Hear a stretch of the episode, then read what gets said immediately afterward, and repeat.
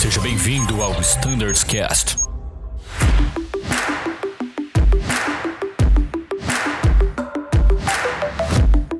Fala pessoal, sejam todos muito bem-vindos ao Standards Cast. Eu sou o Danilo e este episódio é a continuação do anterior.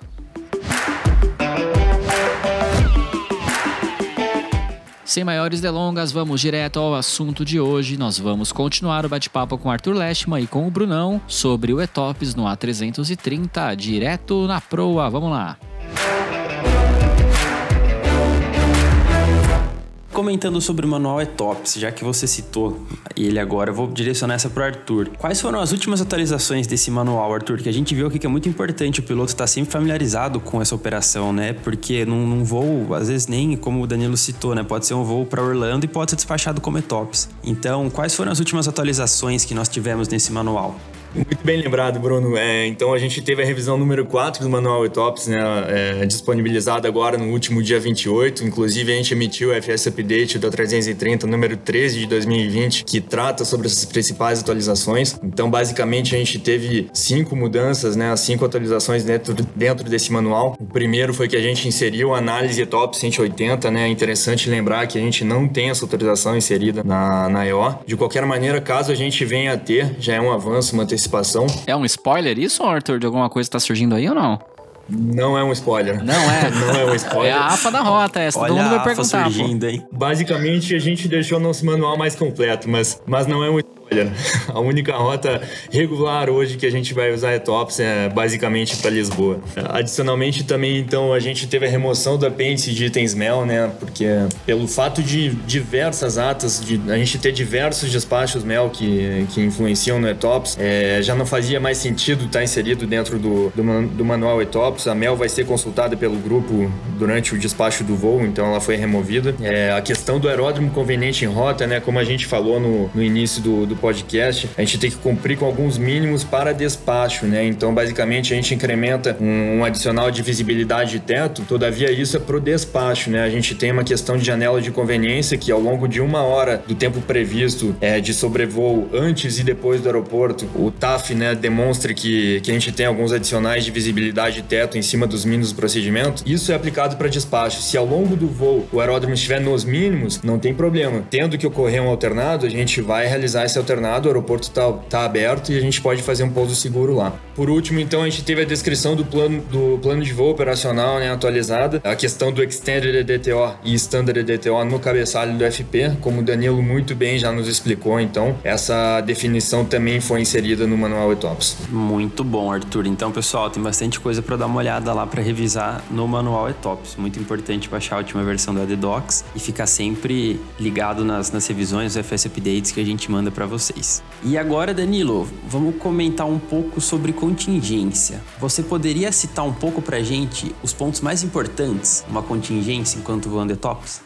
Muito, muito bom, Brunão. Excelente pergunta, cara. A gente pode dividir essa resposta aqui, para ser bem breve e objetivo, em, em alguns pequenos trechos, tá? Primeiro é, eu tenho uma contingência antes de entrar em tops. Que tipo de contingência? Ah, cara, pode ser um problema de navegação, tô com o GPS fora, não tenho precisão para ingresso no espaço aéreo, ou tem algum tipo de falha de sistema que me requer um pouso, né? Um lenda SAP indicado lá no, no ECAN e tudo mais. Então, se eu não estou no espaço aéreo ETOPS, então eu nem entro ETOPS, concorda? Faz sentido você se afastar mais de 75 minutos de um aeroporto se você tem uma condição que requer um pouso um pouco mais rápido? Não. Então, antes do ETOPS, a gente não entra ETOPS. Simples assim. Ah, tem um cenário que até o Arthur reforçou muito bem, que são aqueles mínimos adicionais para despacho ETOPS dos aeroportos de alternativa ETOPS. Então eu tô em rota, antes de entrar ETOPS, tem um QRH que a gente cumpre, tá?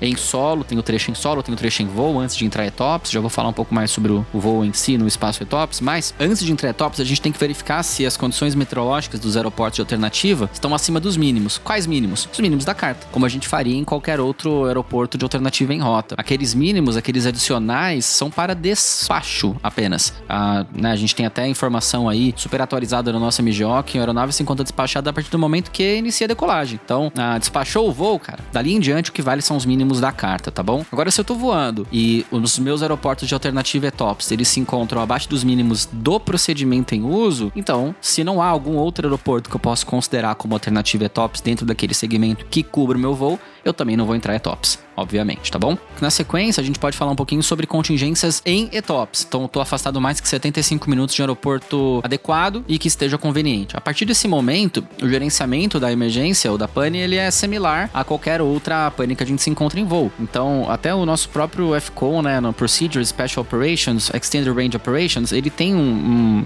uma seção muito interessante que são Guidelines for Diversion Procedure. E ele fala que a primeira coisa que a gente tem que fazer é Complete the Related Failure Procedure, ou seja, compre ECAN. Siga a filosofia do fabricante nesse sentido. Informa um ATC, inicia a descida, determina qual alternado em rota é o mais adequado e alterna. Basicamente é isso.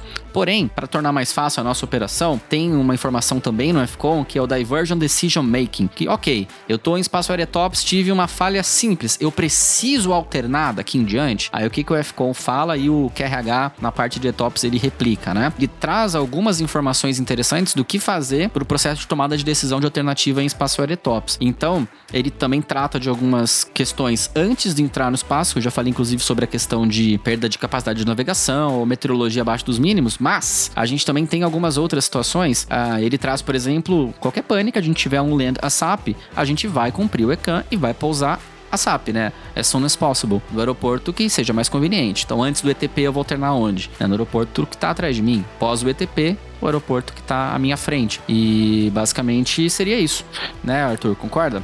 Concordo, Daniel, e como tu bem citou, né, é, a gente tem inserido no, Additional Procedures do QRH do 330 o nosso ETOPS checklist. É legal para passar para o pessoal das outras frotas que desde o momento que a gente assume o voo no cockpit, a gente vai começar a cumprir com, com alguns pré-requisitos desse checklist, né, desde o Before Start. É, antes da gente entrar no, no segmento de, de voo ETOPS, a gente também vai conferir que a gente está com status ok para entrar dentro da, do segmento ETOPS, que, que a gente tenha checado a meteorologia de cada aeródromo de alternativa. Então, ao longo do voo, a gente vai cumprindo com esse checklist para garantir que tudo esteja checado.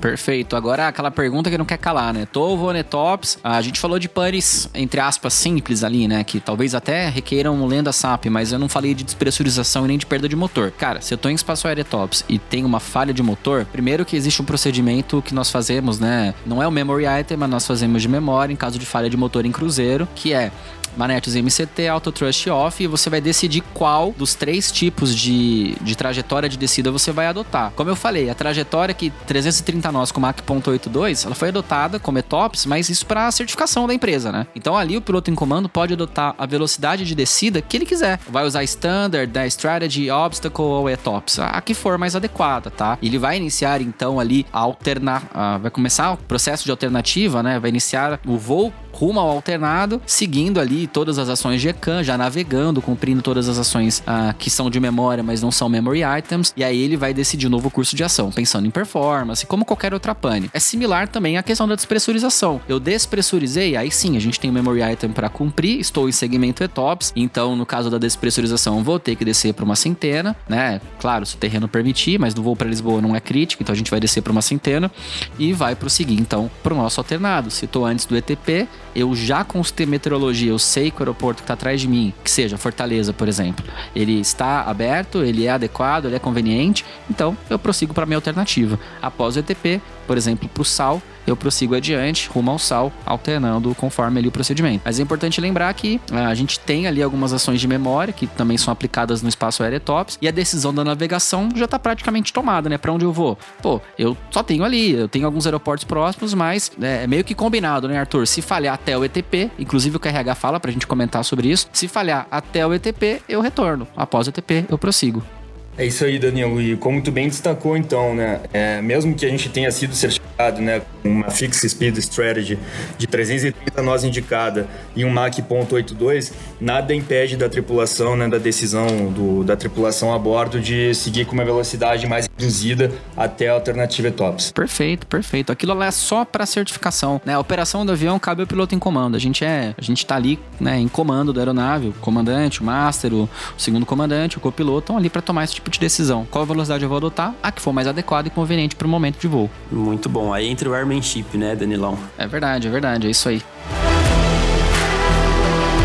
Bom, pessoal, infelizmente nosso tempo tá acabando aqui. Eu gostaria de agradecer muito o Danilo por, por participar nesse episódio aqui e o Arthur para comentar um pouco sobre o, o Voo Tops. Eu acho que foi muito construtivo, é, um, é uma operação que a gente faz diariamente que gera bastante dúvida para o pessoal da rota. A gente conseguiu esclarecer bastante coisa aqui e gostaria de convidá-los até o pessoal da rota que está escutando esse episódio, se quiserem comentar alguma coisa mais sobre o Etops ou sobre o voo do 330, algum procedimento que vocês achem interessante, fiquem sempre à vontade. E vou direcionar para vocês as considerações finais. Danilo, pode começar. Ô, pessoal, obrigado mesmo pela oportunidade de participar. Fiquei muito feliz de falar sobre esse tema. É um tema que eu, eu tenho procurado aprender. É novo para mim, tô no 330 há pouco mais de um ano, mas tenho ficado bem, bem confortável de falar sobre esse tema e tenho aprendido bastante com o monstro que é o Arthur aí, sabe tudo do assunto. Cara, é o. Chama ele de pai de tops. O que, que você acha, Brunão? eu acho uma boa. Que é isso, Danilo. Pô, tamo junto, cara.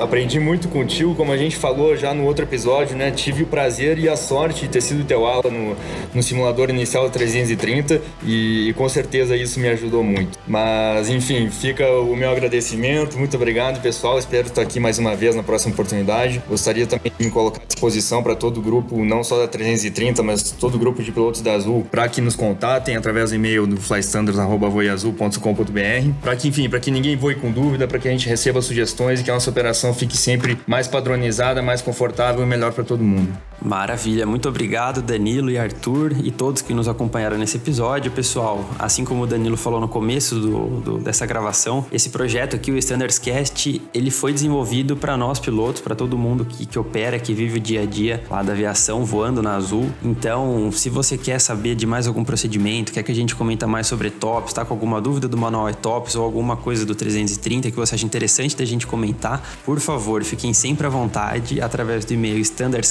standardscast.voiazul.com.br. Aos que nos acompanharam, muito obrigado. Tem muito conteúdo novo saindo, tem uns episódios muito legais. Se você tem curiosidade, por exemplo, do que está sendo realizado no hangar em VCP, e não percam os próximos episódios. Muito obrigado pela sua atenção, ótimos voos e tchau!